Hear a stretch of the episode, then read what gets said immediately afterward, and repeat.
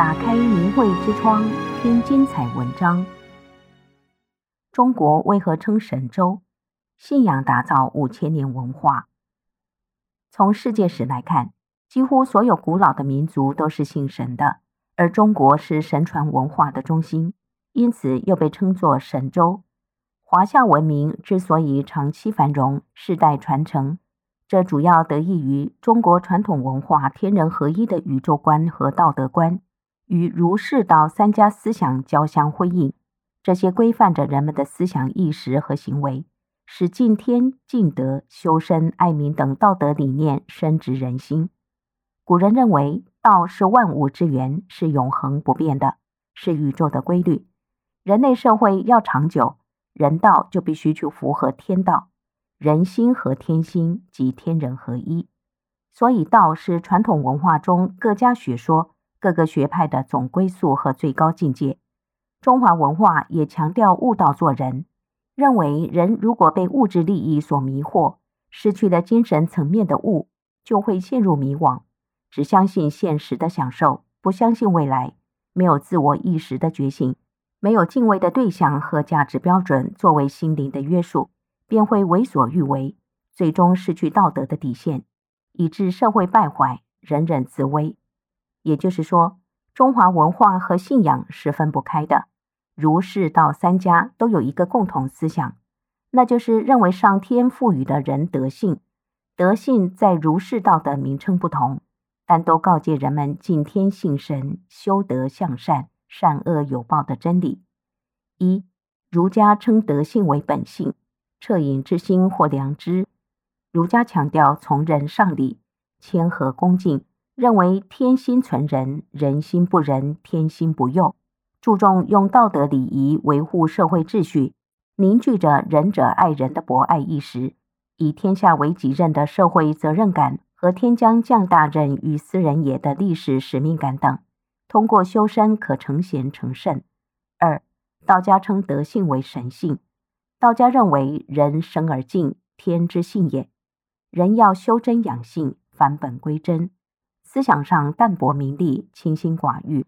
才能做到尽责生慧，最后修成真人。三，佛家称德性为佛性。佛家认为佛性人人都有，但人在世上迷失了本性而不自觉。佛法无边，慈悲普度众生，人可以通过佛法修炼，回归神圣庄严的天国世界，可以通过教化而为善，得到善果。除了儒释道三家教化众生，对后世产生深远影响之外，历史上许多先知先觉和高人通过观察天象，能预知世间大事的发生。如诸葛亮写了《马前课》，邵雍写了《梅花诗》，刘伯温写了《烧饼歌》等。他们都是道德高尚且信天重道之人，留下这些预言，也是希望人民能以史为鉴，敬天重德，才能趋吉避凶，国泰民安。许多文学家也是修炼人。如陶渊明、李白、杜甫、白居易、王维、苏轼等，他们追求自己的理想与天地之道一致，其对人生真谛、宇宙的感悟以及其卓越文学成就，无不体现出高洁的人品。崇高的信仰，则是他们功成名就的关键。历代许多君王敬天信神，善于纳谏，勇于自责，从而化解危机，解决了困难。如根据商史记载。商朝开国君主成汤即位之后，大旱七年之久。成汤于是来到了桑林之野，诚恳地向上天祈祷。他以六件事自责道：“是因为我的政令无度，或是我使得臣民有违职责，或是我的宫廷生活奢侈腐化，或是我任由后宫弄权乱政，或是我吏治不严，使贿赂盛行，或是我听信谗言，以使小人得势。”话还没说完，方圆数千里便下起了大雨。商汤祷雨，开启了历代明君修身和善于纳谏、勇于自责的先河。在皇帝即是法律的时代，皇天无亲，唯德是辅，更显天威。唐太宗严于律己，虚怀若谷，使四方臣服，天下称颂，百姓安居乐业，重德修善，开创了大唐盛世。唐太宗罪己广为人知。当时御史向唐太宗告发广州都督党仁洪贪赃枉法，太宗心想，他跟我东征西讨，很有才能，怎么会犯这样的罪呢？就没有准奏。但唐太宗知道，不惩治贪官污吏，邪风会蔓延，百姓要受苦，朝政会乱法度。于是下诏掌管刑狱的大理寺拘捕归案，秉公审理。大理寺判他死刑，禀奏太宗。唐太宗觉得党仁洪是个难得的将才，为自己立过汗马功劳，于是给他悔过机会，御笔改为罢官流放。而唐太宗反思，随意改判，损害法律尊严，对贪污者是纵容，便在早朝宣布：朕偏袒旧臣。违背国法，会失信于民啊！可恶的私心！说着哽咽起来，接着沉重地说：“朕徇私乱法，理应受到惩戒。现在我要到南郊去，身居茅庐，沐浴斋戒，向上天谢罪三日。”群臣跪下劝阻。唐太宗看着跪在地上的满朝文武，悲痛地说：“众爱卿能原谅朕。”朕不能原谅自己，我可暂不到郊外对天谢罪，但要颁发诏书，向天下昭示自己的罪过，便写了罪己诏颁布。宜灾朕身，以存万国，是所愿也。甘心无令。大意是为了百姓，宁愿上天把灾难都降到自己身上。海纳百川的唐太宗胸怀天下，开明纳谏，忘我之诚之德。是成就大唐帝国、百国朝圣的灵宝，此为厚德载物。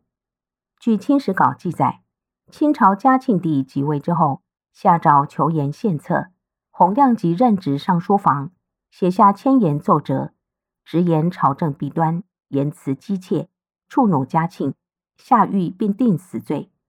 随后嘉庆后悔，又下旨改为流放伊犁。这年四月，北方大旱。地方官们祈雨不下，嘉庆祈雨不下，设粥厂赈济饥民不下，下令赦免人犯还是不下。嘉庆想到可能是自己冤枉洪亮吉，激怒了上天，他亲自抄写为洪亮吉平反的诏书。当他写完钦词最后一笔的时候，一道闪电划破长空，紧接着雷声大作，大雨从天而降。嘉庆感叹道：“天剑结于呼吸，实可感畏。